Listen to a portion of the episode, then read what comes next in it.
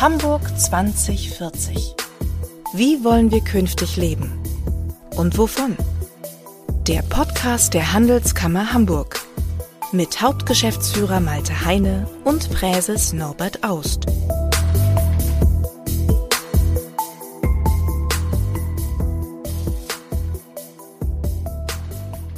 Für unseren Zukunftspodcast treffe ich heute Roland Harings. Er ist der CEO von Aurubis, dem größten Kupferproduzenten in Europa und mit 7000 Mitarbeitenden einem der größten Arbeitgeber Hamburgs. Aurubis ist Nachfolger der norddeutschen Affinerie als Kupferhütte ein Traditionsunternehmen mit Sitz auf der Veddel. Roland Harings besitzt die deutsche und auch die Schweizer Staatsbürgerschaft. Er ist studierter Maschinenbauer und arbeitete unter anderem für mehrere Automobilzulieferer.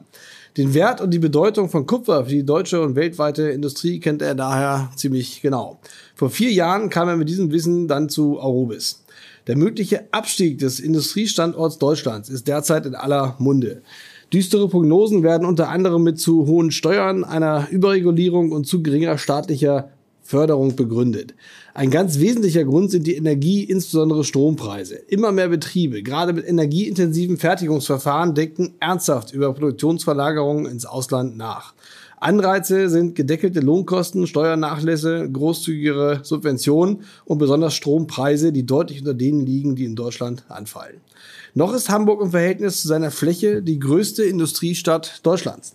Jeder vierte Arbeitsplatz in Hamburg hängt von der Industrie ab. Darüber, aber auch für den Erfolg, über den Erfolg von Arubis und dessen Innovationsgeist, zum Beispiel beim Thema Nachhaltigkeit, spreche ich nur mit Roland Harings und wünsche viel Spaß beim Reinhören.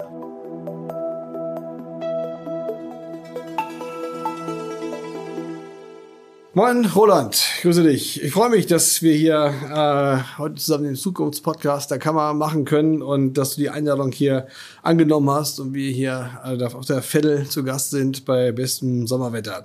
Vielleicht mal zu Beginn äh, ein paar erklärende Worte für unsere Hörerinnen und äh, Hörer. Was macht Aurobis genau und wo kommen die Produkte von Aurobis größtenteils zum Einsatz? Ja, Malte, äh, herzlich willkommen auf der Vettel bei Arubis. Freut mich sehr, dass wir heute das Gespräch hier haben. Und äh, ein paar Sätze zu Arubis. Äh, ein Traditionsunternehmen, 157 Jahre in Hamburg, erst in der Innenstadt mhm. und jetzt ganz nah an der Innenstadt.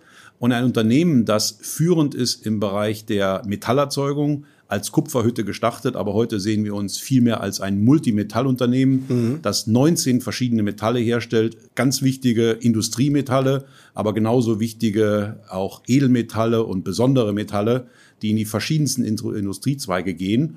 Und wir sind einmal eine Kupferhütte mit den verschiedenen Metallen, aber auch der größte Recycler, der in diesem Geschäftsbereich nach unserer Kenntnis weltweit unterwegs ist und wir verarbeiten sehr, sehr große Mengen an verschiedensten Inputmaterialien, äh, natürlich aus Minen weltweit. Das kommt aus der ganzen Welt, sehr viel aus Südamerika natürlich, mhm. traditionell.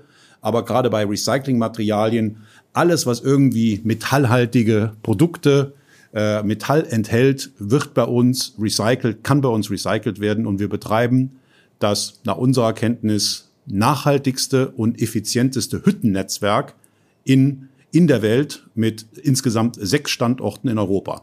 Also ein spannendes Unternehmen in der Mitte der gesamten Transformation hin zu erneuerbaren Energien, hin zu einer Elektrifizierung gleich oder Dekarbonisierung gleich Elektrifizierung, so dass wir also eins der ja, Schlüsselunternehmen in dem ganzen Weg, den wir als Gesellschaft und als Industrie eingeschlagen haben, sind. Und die Produkte, gerade Kupfer, brauchen wir ja auch, wenn wir Energiewende betreiben wollen. Ich weiß nicht, wie viele Tonnen Kupfer in einem Windrad sind oder auch in einem Elektroautomobil ist das ja dringend notwendig, dass wir äh, eben auch dann das Kupfer, Kupfer haben. Ja? Oder wo kommt Kupfer über noch, noch zum Einsatz? Ne? Das sind natürlich zwei ganz prominente Beispiele. Äh, gerade ein großes Windrad, offshore, aber auch auf Land, braucht viele, viele Tonnen Kupfer. Das fängt mit dem Generator, mit dem eigentlichen Stromerzeuger bis hin Verkabelung, Schaltanlagen. Also ein großes, modernes Windkraftwerk, was auf See gebaut wird, hat bis zu 30, teilweise 40 Tonnen Kupferbedarf. Das sind große Mengen. Das gleiche gilt für Elektrofahrzeuge. In Elektrofahrzeugen ist dreimal mehr Kupfer enthalten als in einem klassischen Verbrennungsmotorfahrzeug. Dann Digitalisierung, Ladeinfrastruktur, mhm. alles, wo Elektrizität transportiert und transformiert werden muss, werden soll, ist Kupfer das Material der Wahl. Also ein stark wachsender Markt. Wir sehen Wachstumsraten nicht nur in Deutschland, in Europa, aber insbesondere auch in Ländern äh, Nordamerika, aber auch weltweit. Die Dekarbonisierung ist ein weltweites Thema und die Kupferbedarfe steigen stark an. Habt ihr, habt ihr eine Idee äh, in, der Zukunft, wie, wie, viel Kupfer brauchen wir äh, eigentlich in, in, Deutschland, wenn wir den Weg von der Energiewende und der Mobilitätswende der ganzen Themen auch, auch gehen wollen? Gibt es da Potenzialschätzungen oder Bedarfsschätzungen? Und wie viel könnt ihr abdecken als Arubis? Ne? Also Kupfer ist natürlich ein weltweites Produkt. Das ist eine weltweite Commodity, wie man, wie man sagt. Und vielleicht mal ein paar generelle Zahlen. Heute werden letztes Jahr 2022 wurden rund weltweit 25 Millionen Tonnen raffiniertes Kupfer eingesetzt. Davon zwei Drittel kommen aus Minen, also sogenanntes Primärkupfer. Ein Drittel kommt bereits aus Recycling. Und die Prognosen für die nächsten Jahre sehen bis hin zu 2045, 50 eine Verdopplung des weltweiten Bedarfs vor. Mhm. Das heißt, der Bedarf Kupfer aus der aus der Minenindustrie, aber auch insbesondere aus der Recyclingindustrie wird sich deutlich, deutlich steigern. Mhm. Und im Gleichklang, wenn ich jetzt die europäischen Zahlen nehme, Europa hat einen Kupferbedarf von rund 3,4 Millionen Tonnen. Mhm. Das wird in Europa sehr viel in der Kabelindustrie. Alle Elektrokabel äh, sind natürlich mit, mhm. mit Kupfer ausgeführt. Äh, Leitungen, auch jetzt das ganze Thema der Süd-Nordling das sind Erdkabel, auch sehr kupferintensiv. Da mhm. gehen viele tausend Tonnen an Kupfer rein. Das sind alles Themen, wo der steigende Kupferbedarf herkommt. Also in Europa sehen wir auch jedes Jahr steigende Nachfrage, signifikant steigende Nachfrage nach Kupfer. Okay. Wie viel könnt ihr von diesem Bedarf dann, dann abdecken?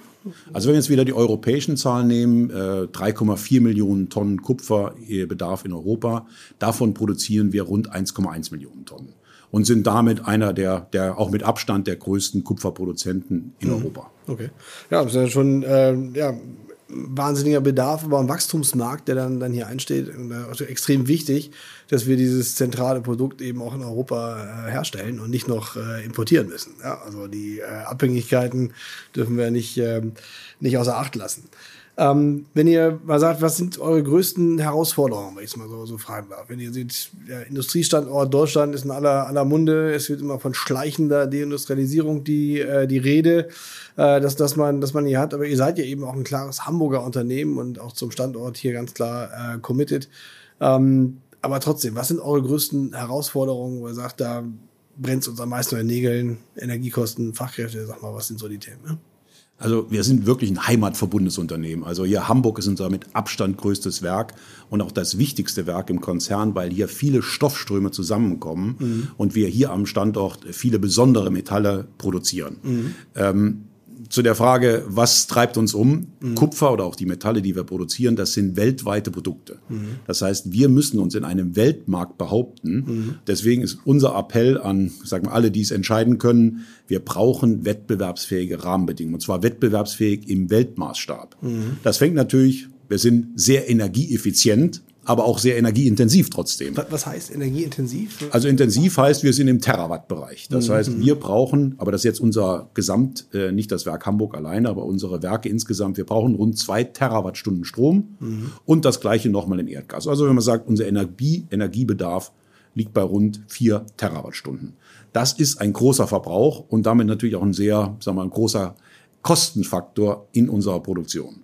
Und wir sehen halt heute mit der Entwicklung in, äh, in Deutschland, aber auch in Europa, dass die Energiekosten immer weiter ansteigen, insbesondere in Deutschland, mhm. auf ein Niveau, das unsere Wettbewerbsfähigkeit in Frage stellt. Weil ihr auch einen Weltmarktpreis kriegt. Ne? Weil Kupfer ist ein Weltmarktpreis, Kupfer ist eine Commodity, Kupfer ist Kupfer. Mhm. Und eine Kupferkathode weltweit wird gehandelt, die kann auch transportiert werden, weil es ein hochwertiges Produkt ist. Und wir stehen da in einem weltweiten Wettbewerb. Und das ist immer mein Appell an die Politik. Wir müssen da aufpassen. Mhm. Wir haben in Kupfer die besondere Situation, dass wir nicht abhängig sind. Wir haben eine sehr, äh, sehr diversifizierte Lieferkette. Wir beziehen unsere Rohstoffe, unsere Einsatzmaterialien mhm. aus vielen Regionen, aus vielen Ländern der Welt, aus vielen, vielen verschiedenen Minen. So sind wir also auch durch die Covid-Krise, durch Lieferkettenprobleme, sind wir sehr erfolgreich mit der großen Vielfalt an äh, Möglichkeiten durchgekommen. Mhm. Aber was jetzt passiert bezüglich Energiekosten, ist halt eine strukturelle Belastung, die es schwer macht, äh, wettbewerbsfähig, dauerhaft zu bleiben. Insbesondere, weil wir sehen, dass andere Länder, und wir bauen ja gerade ein großes Werk in den USA, haben also den direkten Vergleich, die deutlich besseren Randbedingungen haben.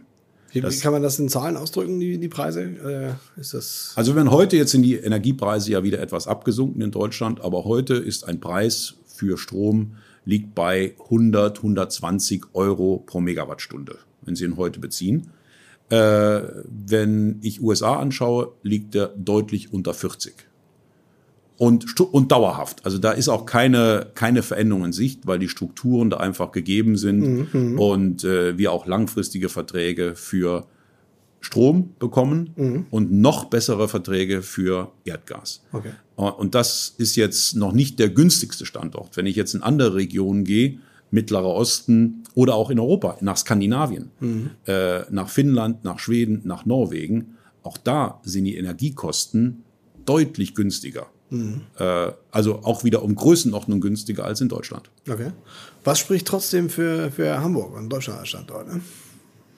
Spricht natürlich sehr viel dafür. Deswegen, äh, wir geben auch nicht schnell auf hier. Also das, äh, es, deswegen gehe ich auch ganz aktiv in die Politik und äh, bringe das Thema in auch vielleicht mit einer gewissen Pointiertheit in die Diskussion ein, dass wir Deutschland mit, mit vielen Standortvorteilen sehen. Wir möchten unbedingt hier investieren. Das ist unser klares Ziel. Wir haben hochinteressante Projekte, auch in der Umsetzung. Wir investieren ja massiv im Standort Hamburg. Gerade aktuell setzen wir ein Projekt für das Recyceln von sehr komplexen Recyclingmaterialien um und investieren ja 190 Millionen. Äh, nächstes Jahr haben wir einen großen Stillstand der äh, auf der einen Seite Investitionen in Wasserstofftechnologie beinhaltet, sodass wir Wasserstoff einsetzen können, aber auch äh, das Thema Industriewärme. Nächstes Jahr investieren wir in unserer Schwefelsäureanlage, die zweite und dritte Stufe, um Fernwärme äh, aus CO2-frei erzeugter Energie in das Hamburger Fernwärmenetz einzuspeisen und investieren da 100 Millionen. Also wenn da irgendwie ein Zweifel besteht, dass wir nicht zum Standort Hamburg stehen, dann wäre der völlig falsch. Nee. Aber wir müssen halt auch ganz langfristig denken und äh, meine Sorge ist, dass die Energiepolitik dazu führt, dass wir strukturell einfach zu hohe Kosten langfristig haben. Okay. Was muss kurzfristig und mittel- bis langfristig getan werden in der Energiepolitik, ja? aus eurer Sicht? Der Ausbau der Erneuerbaren ist absolut richtig. Also Photovoltaik ausbauen, Windkraft ausbauen ist richtig. Aber was wir brauchen als Industrie, und das gilt nicht nur für Hubis, das gilt für die meisten Industriebetriebe, wir brauchen halt auch die entsprechende kostengünstige Stromerzeugung, wenn der Wind nicht weht und die Sonne nicht scheint. Und hier müssen ideologische Scheuklappen müssen einfach abgelegt werden. Es war ein Fehler, die Atomkraftwerke abzuschalten zum jetzigen Zeitpunkt. Punkt. Das war Ideologie, das hat nichts mit Angebot, mit Stromnachfrage und Kosten gedacht. Das war einfach eine falsche Entscheidung. Aber Water under the bridge ist durch. Jetzt müssen wir halt alle Themen in der Technologie, und da gehört meiner Meinung nach zwingend etwas, äh, der, das Thema CCS dazu. Wenn wir CO2, Carbon Capture and Storage, also. Carbon Capture and Storage, ja, Malte, genau. Ka- Wir, wir müssen äh, einfach die Realitäten sehen. Unser wichtigstes Ziel ist, dass wir die Emissionen, die CO2-Emissionen reduzieren. Das muss unser, wie heißt es so schön, Nordstern sein. Darauf müssen wir uns konzentrieren. Und dann alle anderen Themen dementsprechend unterordnen. CCS, also Carbon Capture, CO2 aus den Abgasen herausnehmen, ist eine etablierte Technik, die übrigens auch in Deutschland schon läuft. Also es ist nicht so, dass das nirgendwo existiert. Äh, das gibt es, das funktioniert. Das ist etwas, was skaliert werden kann. Norwegen, Dänemark machen da auch jetzt große Anstrengungen, um auch sichere Speichermöglichkeiten für das CO2 anzubieten. Ich war gerade in Norwegen. Die Ja. Norweger verstehen die Diskussion in Deutschland zu dem Thema überhaupt nicht. Ja? Ja, das ist leider so, dass wir da uns in irgendwelche Themen einboxen und die, ich sage jetzt mal, die deutsche Angst dann im Vordergrund steht und wir uns nicht mit der, mit der wirklichen Technik, mit der Wissenschaft auseinandersetzen, sondern manchmal kategorisch Sachen abgelehnt werden, ohne auch den, das Vertrauen zu haben, dass die Fachleute hier äh, eine richtige Entscheidung oder äh, gute Vorschläge machen. Ja, Arubis ist ja gerade bei dem Thema wirklich CO2-Emissionen reduzieren auch, auch Vorreiter, ja, in äh, diverser Hinsicht. Ich glaube, ihr produziert äh, die mit der Hälfte der CO2-Emissionen eine Tonne Kupfer im Vergleich zum Weltmarktmaßstab Roundabout, habe ich mal gehört. Ähm, Ja. wie, wie schafft ihr das? Was, äh, was macht ihr da besser als, als andere? Also wir haben mit der Dekarbonisierung mhm. schon vor mehr als 20 Jahren angefangen mhm. und haben unsere Prozesse, auch insbesondere hier im Werk Hamburg, ganz mhm. konsequent mhm. weg von fossilen Energien auf auch den Einsatz von Elektrizität umgestellt. Mhm. Äh, und Thema, was in der Kupferindustrie in vielen, eigentlich in, in weiten Teilen der Welt verwendet wird, Einsatz von, von Kohle, Kokskohle oder auch Schwerölen, haben wir in Hamburg nahezu auf Null runtergefahren mhm. durch äh, sagen wir, intelligente Prozessführung, durch auch besondere Einsatzmaterialien und mhm. auch durch äh, Optimierung der gesamten Anlagen. Mhm. mhm. Äh, das führt dazu, dass wir, da hast du recht, wir haben heute einen CO2-Fußabdruck zertifiziert mhm. und geprüft. Der liegt unter der Hälfte des weltweiten CO2-Fußabdrucks für die Erzeugung von, von Kupfer. Mhm. Bei anderen Metallen ist es sogar noch äh, größer der Unterschied. Äh, zum Beispiel wichtiges. Industriemetall ist Zinn, das wir in Europa herstellen. Äh, hier haben wir nur ein Sechstel des Fußabdrucks äh, gegenüber dem weltweiten Fußabdruck dieses wichtigen äh, mhm. Metalls Zinn für die Elektronikindustrie, für mhm. Lötprozesse und für äh, besondere Legierungen. Mhm. Also wir haben einfach vor 20 Jahren bereits begonnen, ganz konsequent das Thema voranzutreiben. Mhm. Und wir haben auch jetzt uns ambitionierte Ziele gesetzt, um bis zum Jahr 2030 von diesem sehr guten Niveau, auf dem mhm. wir sind, konsequent nochmal in dem sogenannten Scope 1 und 2. Das mhm. sind die direkten Emissionen mhm. in unseren Werken. Scope 2 ist die Emission, CO2-Emission, die aus der Stromerzeugung kommt. Mhm. Da wollen wir um weitere 50 Prozent reduzieren. Also nochmal einen wirklichen großen Sprung machen mhm. Richtung Dekarbonisierung der Produktion und auch im Bereich Scope 3, Lieferkette. Auch hier haben wir uns gemeinsam mit unseren Lieferanten und Partnern ambitionierte Ziele gesetzt, auch da also. nochmal 24 Prozent zu reduzieren. Also wir sind da also immer, unterwegs. Immer wenn ich das, das höre, ich finde, da wird es so augenscheinlich, dass wir eine Energiepolitik brauchen, die halt unseren Industriebetrieben ermöglicht oder ein Betrieb wie Arubis hier auch am Standort effizient und wettbewerbsfähig zu produzieren, aus Klimaschutzgründen. Ja, das wäre wär natürlich genau. irrsinnig, sozusagen die äh, Kupfer, was wir brauchen für Energiewende und Mobilitätswende und alles äh, sozusagen dann zu importieren, ja, zu transportieren mit Emissionen, da wo es noch äh, produziert worden ist, mit mehr Emissionen als hier am Standort, ja. weil unsere Energiepreise zu hoch sind. Also insofern haben wir eine echte, richtige gesellschaftliche Aufgabe und Verantwortung, das auch, auch hinzukriegen, ja. dass die Betriebe auch hier bleiben. Deswegen äh, war jetzt ja auch, auch zu, zu lesen in der Öffentlichkeit die Diskussion, ihr wollt ins äh, Recycling von, von Batterie, äh, äh, Batterien auch ein, einsteigen und sucht da im Prinzip einen Standort äh, dann, äh, dann, dann für auch.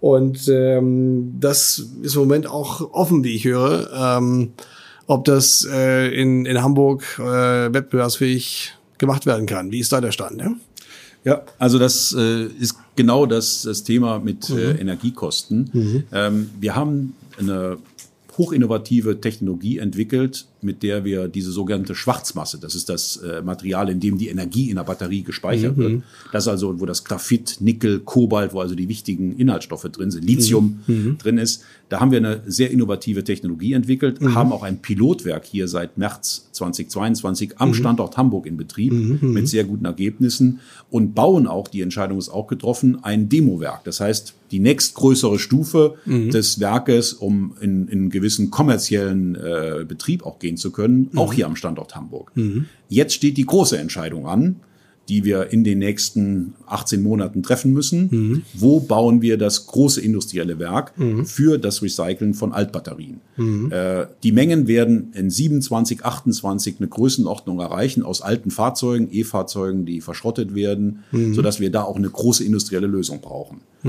Jetzt ist das Besondere unserer Technologie, wir haben auf das, äh, wir haben die entwickelt um das Thema Ozon.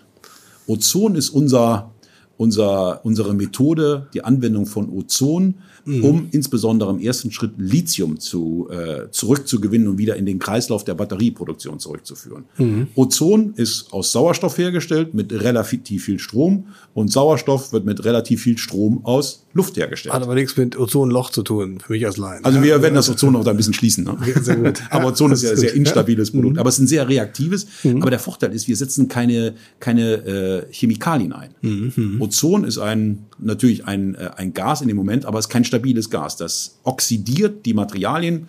Bin jetzt kein Metallurge, aber es funktioniert hervorragend und wir schaffen es mit dieser Technologie, äh, über 95 Prozent der wichtigen Stoffe aus, den, aus der Masse, aus dieser schwarzen, aus der sogenannten Black Mass herauszunehmen mhm. und wieder in den Industriekreislauf zurückzuführen. So, aber Ozon ist gleich Strom. Das heißt, wir brauchen grünen, wettbewerbsfähigen und dauerhaft verfügbaren Strom, um den Prozess zu betreiben. Was, was können, was kann Hamburg, was können die Institutionen, Handelskammer, Landesregierung und so, was können wir tun, damit diese Entscheidung pro Hamburg ausfällt? Ne? Mithelfen, dass wir in der Energiepolitik mhm. jetzt eine, eine langfristige Planung, eine realistische Planung aufbauen mhm. und auch das Thema der Kosten mit betrachten. Mhm. Das ist, wenn man die Diskussion jetzt mal verfolgt, wird viel über wir bauen das aus, wir bauen jenes aus, wir mhm. bauen äh, neue Netze, wir bauen alles. Aber das wird letztendlich alles in Kosten enden. Mhm. Und ich bin ein absoluter Gegner von Subventionen. Mhm. Wir müssen eine Industrie aufbauen und Randbedingungen aufbauen, die auch ohne Subventionen wettbewerbsfähig ist. Mhm. Das können wir uns ja nicht leisten. Auf der anderen Seite sind wir immer, beschweren uns über hohe Steuern. Ich glaube, da gehören wir beide mit dazu. Ja. Äh, ja. Und, äh, aber wenn, wenn der Staat halt sich mhm. da verausgabt mit irgendwelchen Subventionsleistungen, und da mhm. reden wir, wenn das jetzt industrieweit also, gedacht wird, reden wir über Milliarden. Ne? Ne? Genau, ne? Industriestrompreis mhm. subventioniert mhm. von einem Marktpreisniveau runter mhm. auf einen noch akzeptablen Preis für wesentliche Teile der Industrie. Äh, das kann ja kein Modell sein, mhm. dass wir dauerhaft strukturell hohe Kosten haben, mhm. die dann über Steuergelder wieder auf ein anderes Niveau runtersubventioniert werden. Das kann eine Brückenlösung sein. Also da bin ich jetzt auch ein Befürworter. Wir brauchen mhm. irgendeine Lösung, dass die mhm. Industrie jetzt nicht äh, wirklich in Schieflage kommt und äh, Entscheidungen treffen muss. Mhm. Ähm, ich habe keinen Eindruck, dass irgendjemand in der Industrie das gerne macht. Mhm. Die Industriebetriebe sind gerne in Deutschland, genauso mhm. wie wir. Wir sind sehr gerne in Hamburg, wir sind sehr gerne in Dortmund, in anderen Standorten. Aber wir müssen unter dem Strich halt auch Geld verdienen können und eine langfristige Perspektive haben. Und das fehlt. Also, wo könnt ihr helfen, Malte? Mhm. Der Politik mit die Hand führen, dass wir eine sinnvolle, tragfähige, langfristige Energieerzeugung, Stromerzeugung in Deutschland haben, die halt 24-7 ist und nicht mhm. nur, wenn der Wind weht oder die Sonne scheint. Ja, klar. Ja, ja vielleicht nochmal eine Frage zur, ähm, zur aktuellen Debatte rund um den Industriestrompreis, weil das ja auch äh, dann, dann immer spannend ist, die verschiedenen Modelle, die diskutiert werden. Ist das Modell, was gerade Herr Habeck diskutiert, was die Ampel äh, machen, machen möchte, ist das was, was man äh, aus, aus eurer Sicht was praktikabel ist? Äh? Ja, da an der Stelle grundsätzlich mhm. Die erste, erste Aussage ist ja, das könnte ein praktikables Modell sein. Mhm. Mit zwei Einschränkungen. Wohin führt das Modell? Mhm. Äh, wenn wir das jetzt mal bis 2030 denken, wie sieht dann der Anschluss aus? Mhm. Ist denn dann eine Energie, eine Stromerzeugung so aufgebaut, dass sie wettbewerbsfähig ist? Mhm. Mhm. Ähm, weil Subventionen, was eben, was ich eben sagte, Subventionen auf, Entschuldigung, Subventionen auf, auf Dauer, das kann nicht die Lösung sein. Und der zweite, zweite Punkt ist, wie sieht denn das Kleingedruckte aus? Wir haben es ja gesehen bei der Strompreisbremse und Gaspreisbremse. Äh, das war ja letztendlich mit Auflagen verbunden, die es letztendlich komplett ausgehebelt haben. Mhm. Da waren Bedingungen, also letztendlich musste, hätte man sagen müssen, unser Unternehmen ist eh kurz vorm Konkurs mhm. und jetzt äh, helft uns noch zwei Jahre, aber dann ist äh, wahrscheinlich sowieso Schluss. Äh, also die, die Auflagen, die da teilweise mit solchen Unterstützungen verbunden sind, sind unrealistisch mhm. und führen dazu, dass man als Unternehmen das nicht wahrnehmen kann. Klar. Und nochmal so die, die, die Sache, wir als Handelskammer setzen uns ja massiv dafür ein. Ja, und haben natürlich auch in dieser akuten Phase der, der Energiepreiskrise da im letzten, letzten Herbst äh, und, und äh, im Winter natürlich auch mal darauf gedrängt, dass dass wir die, die Preise irgendwie runterkriegen und da machen Unternehmenssterben ja auch zu, zu verhindern und die da schon drohen, die Industrialisierung ja. in Griff zu, Griff zu kriegen. Das ist, äh, sind wir einigermaßen gut durch den Winter äh, gekommen, auch ohne Gasmangellage. Äh, was, was erwartet ihr für die, für die nächsten Winter? Ja, äh, haben wir ähnliche Herausforderungen oder sind wir halbwegs über den Berg? Ja?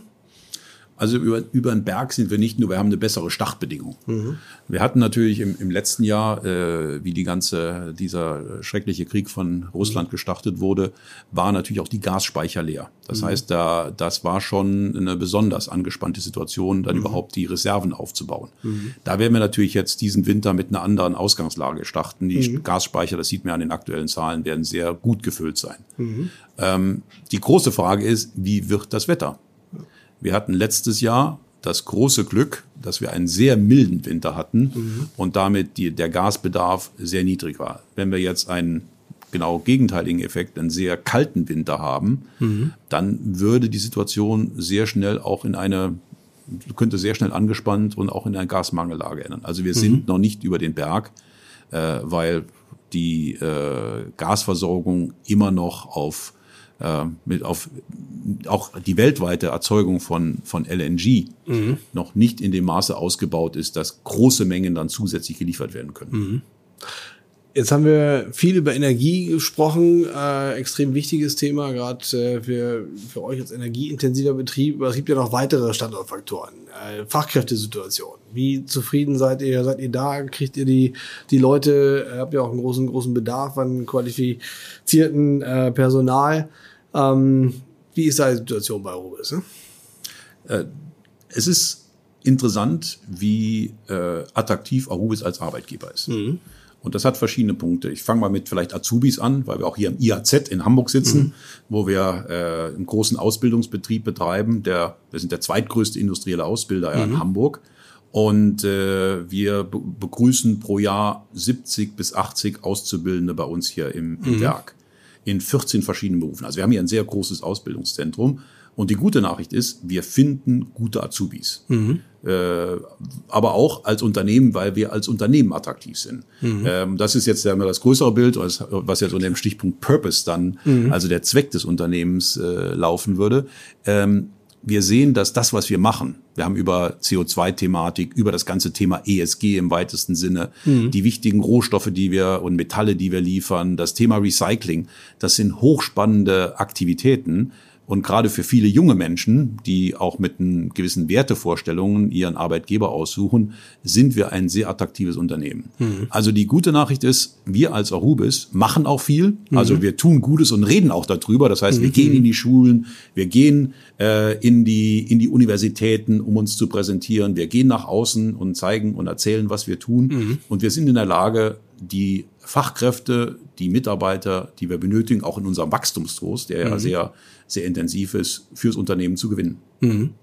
Ja, das freut mich. Gut, gut, zu, gut zu hören, dass es äh, auch dann noch äh, von der Versorgung her, her klappt ja, und dass die Leute ja. dann auch äh, mit hinkommen. Und ich glaube, mit einem attraktiven äh, Geschäftsmodell und äh, eben dem Purpose hat man da auch gute Möglichkeiten. Ähm, weiterer wichtiger Faktor für euch sind auch die Weltmärkte und die ganzen Entwicklungen, die wir haben. Lieferketten äh, wird im Moment ja viel, gerade am ich meine, für einen Außenwirtschaftsstandort Nummer eins in Deutschland, hier Hamburg, ist das natürlich wichtig, was passiert da. Er wird viel über Deglobalisierung äh, gesprochen und äh, Friendshoring, Nearshoring und ja. ähm, De-Risking äh, von, von großen Produzenten wie, wie China zum, zum Beispiel. Ähm, wie ist da eure Perspektive? Ihr habt ja auch unheimlich viele Minen auf der, auf der Welt und Lieferantenbeziehungen und äh, wie, wie ist eure Perspektive auf die aktuelle Diskussion. Herr Malte, ist genau der Punkt, dass mhm. wir, äh, das ist natürlich auch gewisserweise durch die Metallurgie mhm. äh, entstanden, dass wir halt eine sehr diversifizierte Lieferkette haben. Mhm. mhm. Und das ist eigentlich der, der Punkt, den wir in allen Industrien mhm. anschauen müssen. Wir haben es beim Erdgas gesehen mit Russland. Mhm. Also nur auf einen Lieferanten zu setzen, kann ganz, ganz schlimm ausgehen.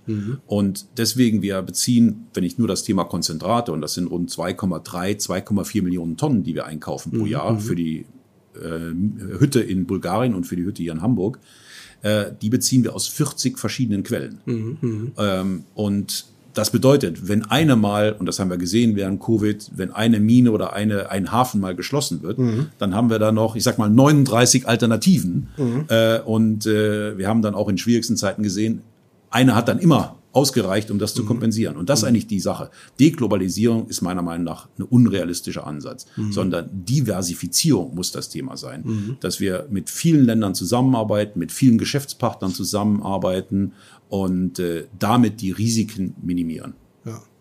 Ja. Das ist ganz, ganz spannend. Ich sag mal, ja. viele Unternehmen machen das schon, Diversifizierung. Das ist ja. ein laufenden Prozess, ist immer mit, mit drin. Gab neulich äh, die Vorstellung der neuen außenwirtschaftspolitischen Strategie der, des Bundeswirtschaftsministeriums mit den drei Schlagworten Dekarbonisierung, Diversifizierung und Resilienz. Ja. Oder kurz DDR. Ja. Ein Schelm, wer Böses dabei denkt. Nein, Spaß beiseite. Ja, ja, ja. Gute Ansätze. Ja, ja. Aber äh, Unternehmen wissen das eigentlich schon. Das ist unsere Wahrnehmung. Ja. Und da brauchen eigentlich ja. keine, keine staatlichen Vorgaben dafür. Ne? So, aber das ist ein ganz wichtiger Punkt. Äh, unterschreibt jeder äh, mhm. in der Industrie. Nur jetzt müssen wir dann auch konsequent sein mhm. und, und akzeptieren, dass nicht jedes Land auf der Welt unseren höchsten Ansprüchen Ansprüchen heute bereits genügt. Mhm. Deswegen ist unsere Politik, äh, sagen wir unter dem Schlagwort Stay and Improve. Und mhm. was ja auch die Idee des Lieferketten-Sorgfaltspflichtengesetzes ist, mhm. dass wir nicht dann sofort mit, äh, mit erhobenem Zeigefinger aus irgendwelchen Ländern rausgehen, mhm. sondern uns engagieren, mhm. dahin gehen und unseren Geschäftspartnern oder auch den Ländern, mhm. das ist aber dann mehr Thema Außenpolitik, denen helfen, und nicht da moralisierend vor ihnen stehen und mhm. sagen, das und dies und jenes gefällt uns alles nicht, das müsst ihr erstmal ändern, bevor wir nochmal mit euch reden. Mhm. Sondern wir arbeiten mit unseren Partnern zusammen und zwar sehr erfolgreich. Mhm. Weisen sie darauf hin, äh, sind auch ein sehr starker Verfechter des Thema Coppermarks. Mhm. Das ist so ein weltweites Gütesiegel, das wir auf Basis als Industrie der mhm. Sustainable Development Goals der UN entwickelt haben mhm. und versuchen jeden da zu motivieren, sich diesem Prozess dieser Zertifizierung zu stellen und einfach besser zu werden. Mhm. Äh, und eine Zusammenarbeit gibt uns dann auch Einfluss. Mhm. Wenn wir nur weglaufen, ähm, gerade bei Rohstoffen, gerade bei Kupferkonzentraten, sind wir Europäer der ganz kleine Spieler in der Welt. Mhm. Die großen Spieler sitzen in China. Und ich glaube, da sind wir uns einig die setzen sag mal, ein Wertesystem oder demokratische Prinzipien oder Menschenrechte ganz sicher nicht an die oberste Stelle. Mhm. Und deswegen müssen wir äh, eine gewisse wirtschaftliche Bedeutung haben mhm. in, in den Ländern, auch in den Ländern, die etwas schwieriger noch sind, mhm. um sie positiv beeinflussen, positiv mitentwickeln zu können. Mhm. Finde ich einen spannenden Ansatz. Stay and Improve. Ähm, würde ich gerne noch mal auf Chile zu sprechen kommen. Nicht China, mhm. sondern Chile. Ja? Da seid ihr auch sehr aktiv, ja. Und äh, mit konkreten Beispielen auch, um da die Situation vor Ort zu verbessern. Ne? Genau, wir haben also mit äh, Codelco, das haben wir auch äh, publik gemacht. Wir mhm. haben natürlich langjährige Partnerschaften mit vielen Unternehmen dort, aber Codelco haben wir insbesondere mal gemeinsam auch anlässlich des Besuchs von Herrn Scholz mhm. dort in, in Santiago de Chile unterschrieben. Mhm. Unser Ziel ist hier auch die gesamte Wertschöpfungskette des Kupfers zu verbessern. Mhm. Genau unter dem Stichpunkt Stay and Improve. Äh, wir haben führende Umwelttechnologie. Gerade, ich glaube, die Hamburger mhm. hier können das bestätigen. Äh, unsere Hütte ist die sauberste Hütte weltweit. Wir arbeiten hier nah am Stadtgebiet und äh, die Hütte ist in voller Produktion und die gute Nachricht, keiner merkt's. Ja. ja? Das, das ist eigentlich genau ja. das, was, äh, was uns auszeichnet, dass der, äh, die Auswirkungen des industriellen Betriebs hier nicht spürbar sind. Äh, und diese absolut führende Technologie, die wir hier in Hamburg installiert haben, mhm. da haben wir Codelco vorgeschlagen, dass wir ihnen helfen, ihre Hütten, die bei weitem nicht diesen Standard haben, äh, deutlich zu verbessern, auf diesen hohen Standard zu bringen und ihnen diesen Vorsprung, den wir über viele, viele Jahre erarbeitet haben, mhm. jetzt schon zur Verfügung zu stellen, damit es ganz einfach schneller geht, auch in mhm. Chile und die Kupferindustrie insgesamt ein besseres Image hat, mhm. aber es ist nicht ganz uneigennützig. Äh, wenn die Kupferindustrie in Chile ein gutes Image hat, wird es auch leichter sein, äh, ein Ausbau der Minenaktivitäten, ein Ausbau der Kupferaktivitäten in Chile mhm. in der Bevölkerung zu vertreten. Klar. Also das ist nicht ganz, also wir sehen jetzt nicht hier komplett die guten mhm. Menschen, wir haben auch da wirtschaftliche Interessen das und äh, bringen aber auch was, was letztendlich mit in die, in die Diskussion an der Stelle ein. Das ist ja auch das, also ich sag mal, in der, in der Handelskammer muss man sich dafür nicht entschuldigen. Ja, ja. ganz, ganz ja das klingt dann immer ja, auf einmal dann so, als wären wir jetzt hier so, so ganz, ganz altruistisch unterwegs. Nein, wir haben Wirtschaftsinteressen, klar. aber wir können in, das auch mit sehr guten Aspekten verbinden. Ja, sehr gut zu einen Schlussfragen, äh, wenn wir auf Hamburg blicken dann und äh, auch gucken, gerade mit der Perspektive zu der Industrie, ja, welche Industrie wollen wir haben und äh, wie blickst du aus Sicht eines, ja, eines der relevantesten Wirtschaftsunternehmen hier am Standort auf die Klimaschutzpläne hier zum Beispiel in Hamburg? Wie verträgt sich das? Ne? Es passt natürlich für, für mhm. Arubis hervorragend. Wir sind mhm. sogar ein wichtiger Teil dieser Klimaschutzpläne mhm. mhm. mhm. durch die Industriewärme, durch die Fernwärme, die wir hier am Standort erzeugen können und auch das weitere Potenzial, das wir noch haben, mhm. äh, um da gerade das Thema Fernwärme mit CO2-frei erzeugter äh, Energie zu unterstützen. Also die Klimaschutzpläne insgesamt machen Sinn. äh, wir als Arubis sind einer, der bei dem Thema ganz weit vorne ist.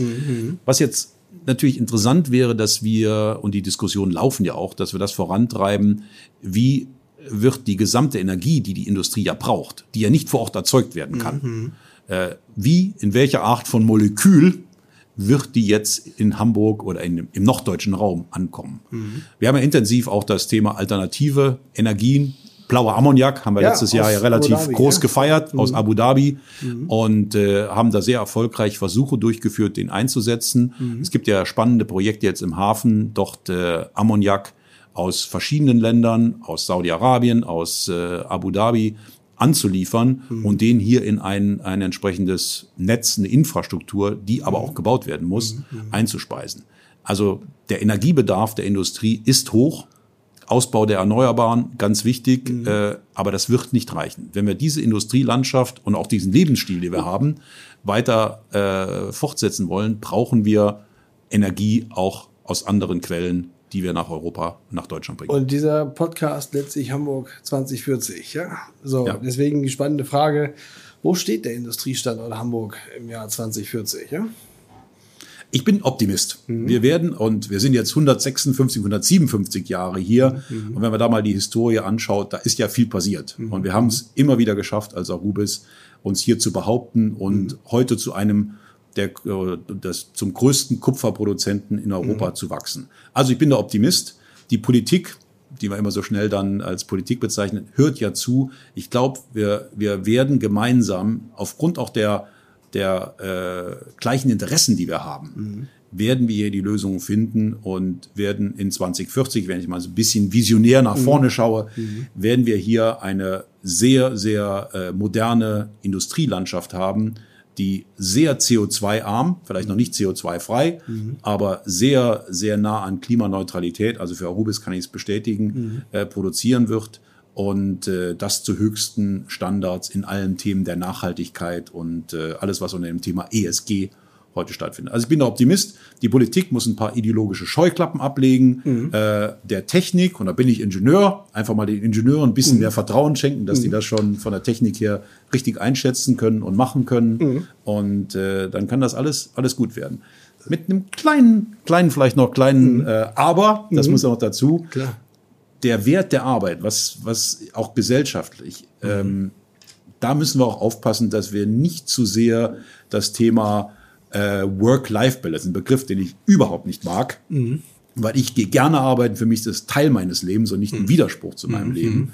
Äh, und das müssen wir, glaube ich, noch mal ein bisschen stärker in Deutschland diskutieren, dass das Spaß machen kann, arbeiten zu gehen, mhm. dass es Spaß macht, mit Kollegen zusammenzuarbeiten, was zu gestalten, was zu entwickeln mhm. und dass das nicht als irgendwie was, äh, was reduziert werden muss, gesehen wird. Da haben wir so eine momentan so eine interessante mhm. gesellschaftliche Debatte. Ich glaube auch da zum Thema Handelskammer, ja. äh, auch als Industrie, da sollten wir uns viel stärker mit einbringen mhm. und einfach die Beispiele zeigen, wie interessant es ist, einen interessanten Beruf zu haben und ja. auch ein paar Stunden zu verbringen. Klar. Und ich sag mal, den, den Standort der Zukunft und insbesondere auch den Industriestandort äh, der Zukunft wollen wir eben auch als Industrie- und Handelskammer für den Standort Hamburg hier aktiv mit, äh, mitgestalten. Und insofern, ja, dein, dein Optimismus und die Initiativen, Impulse sind da wert, sehr wertvoll. Deswegen ähm, herzliche Einladung und die Frage, kannst du dir vorstellen, ja, in der Kammer bis 2040 mitzumachen? Ja?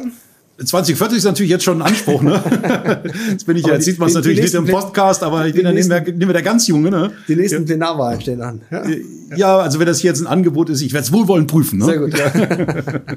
nee, ich, wie, ich glaube, wie du, wie, du, wie du merkst, oder wir sind ja im engen Austausch, äh, ich möchte mich da einbringen. Ich glaube, es ist auch wichtig, auch mein Appell an andere Vertreter der Industrie. Wir müssen uns aktiv in den äh, demokratischen Dialog einbringen. Mhm. Also sich zurückziehen und dann, ich sage jetzt immer so ein bisschen in den Schlaf weinen, wie schlimm alles ist, das bringt nichts. Sondern wir müssen mit konstruktiven Vorschlägen, mit klaren, auch klaren Aussagen äh, uns in die Diskussion einbringen und auch manchmal ein bisschen was aushalten. Mhm. Äh, und das macht mir Spaß, mache ich gerne. Mhm. Und von daher freue ich mich, wenn wir da vielleicht eine noch intensivere Zusammenarbeit finden, Malte. Klasse, freue mich auch. Vielen Dank für das äh, tolle Gespräch, das super, super Schlusswort dazu und äh, ja, alles Gute für Eurubis und wir freuen uns auf die weitere Zusammenarbeit hier für und am Standort Hamburg. Ja, ja vielen Dank. Das war Hamburg 2040. Wie wollen wir künftig leben? Und wovon? Der Podcast der Handelskammer Hamburg mit Hauptgeschäftsführer Malte Heine und Präses Norbert Aust.